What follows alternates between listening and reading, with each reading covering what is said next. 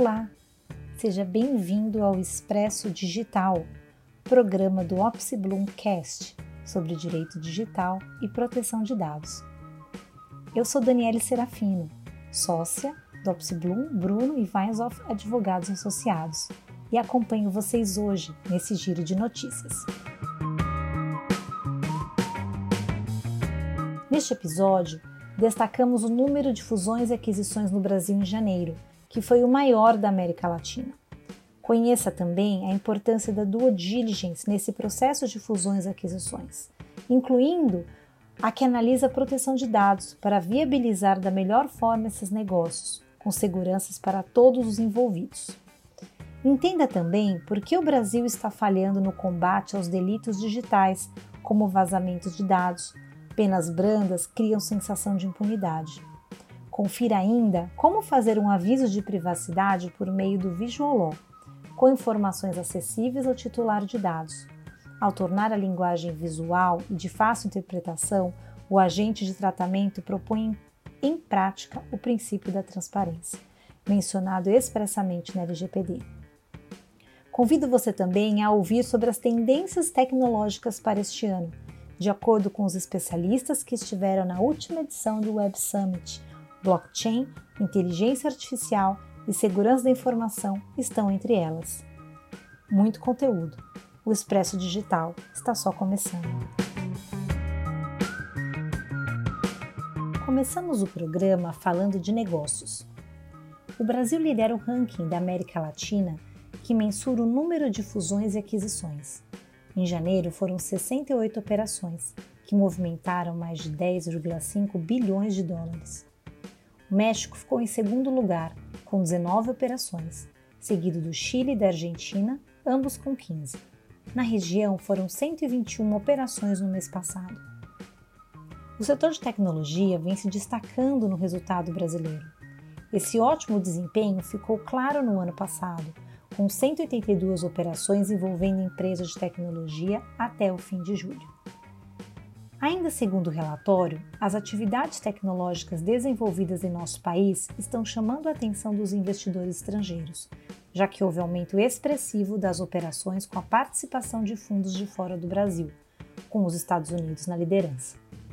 Em um contexto de pandemia, de predomínio de incerteza e de dificuldade de acessar capital, a tendência de alta dos movimentos de fusão e aquisição, principalmente por parte das startups e das pequenas e médias empresas. Nessas operações é realizada a chamada due diligence, também conhecida como auditoria, antes da concretização das negociações do fechamento de uma operação.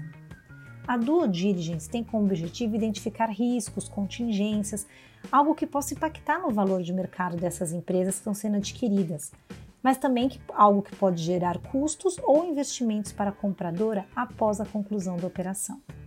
Hoje em dia, com o aumento dos incidentes de segurança, cresce também a demanda pela due diligence com foco em proteção de dados. Por meio desse tipo de due diligence, os envolvidos na fusão ou aquisição podem avaliar o grau de adequação da empresa que será comprada ou incorporada e eventuais riscos relacionados. Entre esses riscos, destaque para os reputacionais, no caso de um incidente de vazamento de dados, com o conhecimento por terceiros das práticas inadequadas de tratamento dos dados pessoais. Por exemplo, aqueles riscos relacionados à aplicação de multa por parte das autoridades competentes, incluindo sanções administrativas de competência da NPD, Autoridade Nacional de Proteção de Dados. Lembrando que essas sanções só poderão ser aplicadas a partir de agosto. Enfim, a due diligence é, portanto, fundamental para que os riscos sejam mapeados, podendo gerar inclusive diminuição do valuation, do valor de mercado da empresa envolvida no negócio. Em casos extremos, pode resultar na desistência de uma operação. Para a empresa que se submete a esse processo, o trabalho traz segurança em relação ao valor atribuído por ela na negociação. Espaço agora para vazamento de dados. Como falamos no bloco anterior, os incidentes de segurança podem reduzir o valor de mercado das empresas. Nas últimas semanas, foram noticiados vazamentos de dados que causaram exposição de milhões de pessoas. As causas estão sendo investigadas, sem que se possa até o momento responsabilizar nenhuma empresa ou poder público pelos vazamentos. Renato Opsiblum, nosso chairman e sócio fundador, em entrevista aos jornais O Globo e O Valor Econômico, comentou sobre as penas brandas e as falhas na legislação que dificultam a punição de delitos digitais no Brasil, como vazar dados. Abre aspas. São penas ridículas que podem, na prática, gerar pagamento de cestas básicas ou, quando muito, prestação de serviços à comunidade, disse Renato. Exemplo disso é a Lei 12.737 de 2012, conhecida como Lei Carolina Dickmann, que incluiu o artigo 154 no Código Penal, com a previsão de até dois anos de reclusão. Essas penas, de acordo com a legislação penal, podem ser convertidas em restritivas de direitos, como prestação pecuniária, perda de bens ou valores e prestações de serviços à comunidade ou a entidades públicas. Para que o Brasil possa aderir à Convenção de Budapeste sobre o combate global a cybercrimes, o país, ainda de acordo com Renato Opsiblum, deve atualizar a legislação com penas mais severas. Vamos mudar de assunto agora para falar sobre políticas de privacidade. Os avisos de privacidade, também conhecidos como políticas de privacidade, são declarações de empresas aos órgãos públicos direcionadas aos seus usuários a respeito do ciclo de vida do tratamento dos dados pessoais. Nesses documentos, são abordados assuntos como finalidade de tratamento, garantia de exercício do direito dos titulares, identidade, informações de contato do encarregado de proteção de dados, também chamada de DPO. Por meio da aplicação do Law, é possível trocar letras miúdas por uma linguagem acessível, visual e de fácil interpretação. É uma nova maneira de fazer esses documentos. Documentos com aviso de privacidade são estruturados visualmente por meio da utilização de iconografia, de conteúdos em camadas e da organização por tópicos. Essa dinâmica facilita não apenas a compreensão dos termos legais, como também a localização das informações. Afinal de contas, todo mundo sai ganhando quando os titulares dos dados pessoais tomam decisões mais conscientes. Ao fazer um aviso de privacidade, a preocupação dos agentes de tratamento em consonância com a LGPD, deve ser sempre a transparência. O que significa isso? Possibilitar que o titular de dados entenda efetivamente o conteúdo. Fizemos recentemente, aliás, uma campanha de conscientização sobre a importância de facilitar o entendimento dos avisos de privacidade. Para saber mais, vale a pena buscar no LinkedIn pela hashtag Entendo Logo Concordo. É um movimento que busca a transparência nesses documentos jurídicos. Para que o aviso de privacidade esteja plenamente de acordo com as melhores práticas, devem ser observadas as normas técnicas da ISO IEC 29.184 e, claro, a LGPD. Apresentar a finalidade atrelada ao tratamento de cada informação pessoal coletada é uma das diretrizes apresentadas por essa norma técnica. Na LGPD, de acordo com o princípio da finalidade, o tratamento deve ser realizado para propósitos legítimos, específicos, explícitos e informados ao titular. Essas e outras orientações reunimos numa cartilha chamada Como construir avisos de privacidade aplicando técnicas de Visualó, escritas por mim, em parceria com o advogado Pedro Sanches. Recomendo que você acesse, o conteúdo é bem interessante. Quando facilitamos o entendimento de um leitor, um leigo de um documento jurídico, do seu efetivo conteúdo, estamos promovendo uma facilitação, sendo efetivamente intérpretes de uma lei. Acreditamos que isso pode transformar a relação das pessoas leigas com documentos jurídicos, permitindo que as pessoas se empoderem dos seus direitos, sabendo o que estão consentindo e por que estão consentindo, e dando esse consentimento de uma maneira bastante consciente e explícita é isso que buscamos quando utilizamos uma linguagem mais acessível e utilizamos técnicas para uma maior compreensão de um conteúdo jurídico. Momento de falar sobre tendências. Em dezembro do ano passado, eu participei do Web Summit, um evento global realizado no ambiente online este ano por conta de toda a questão do Covid.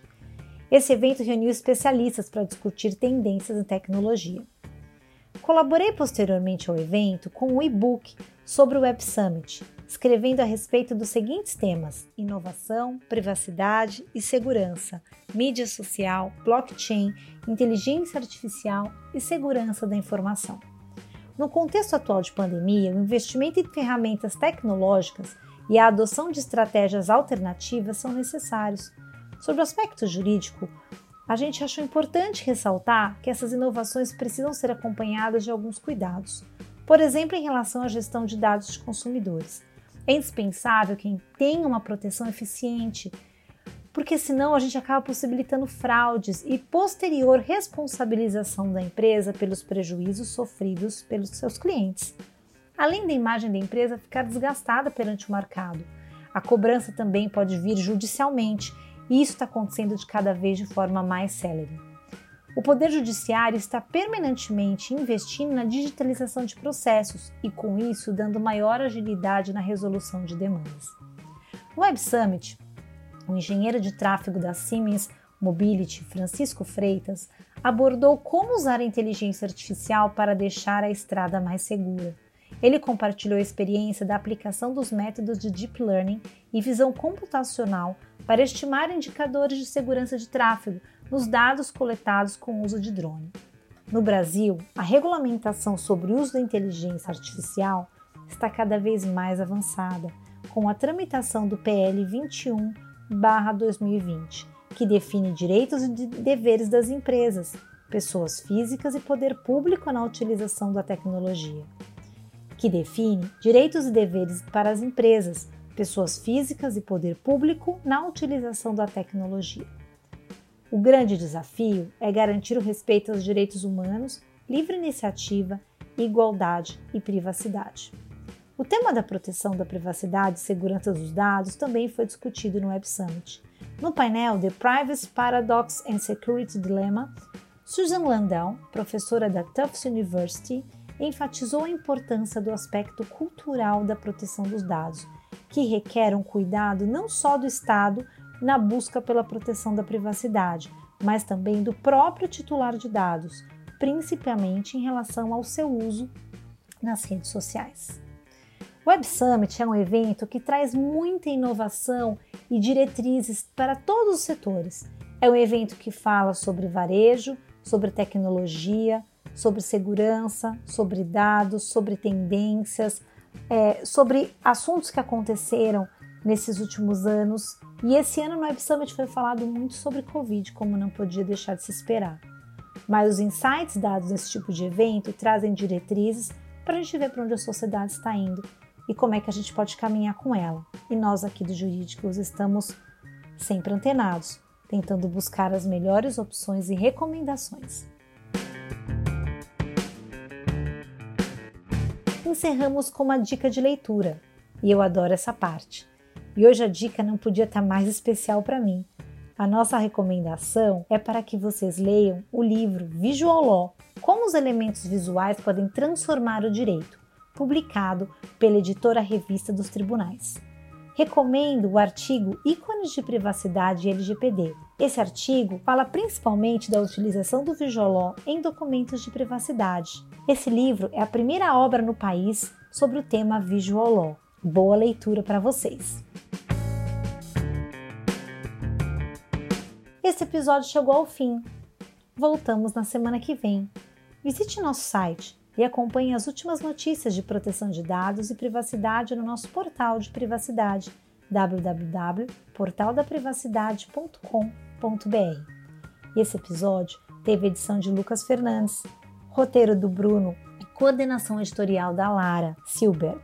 Eu sou Daniele Serafino e foi um prazer enorme estar aqui com vocês nessa oportunidade. Até a próxima!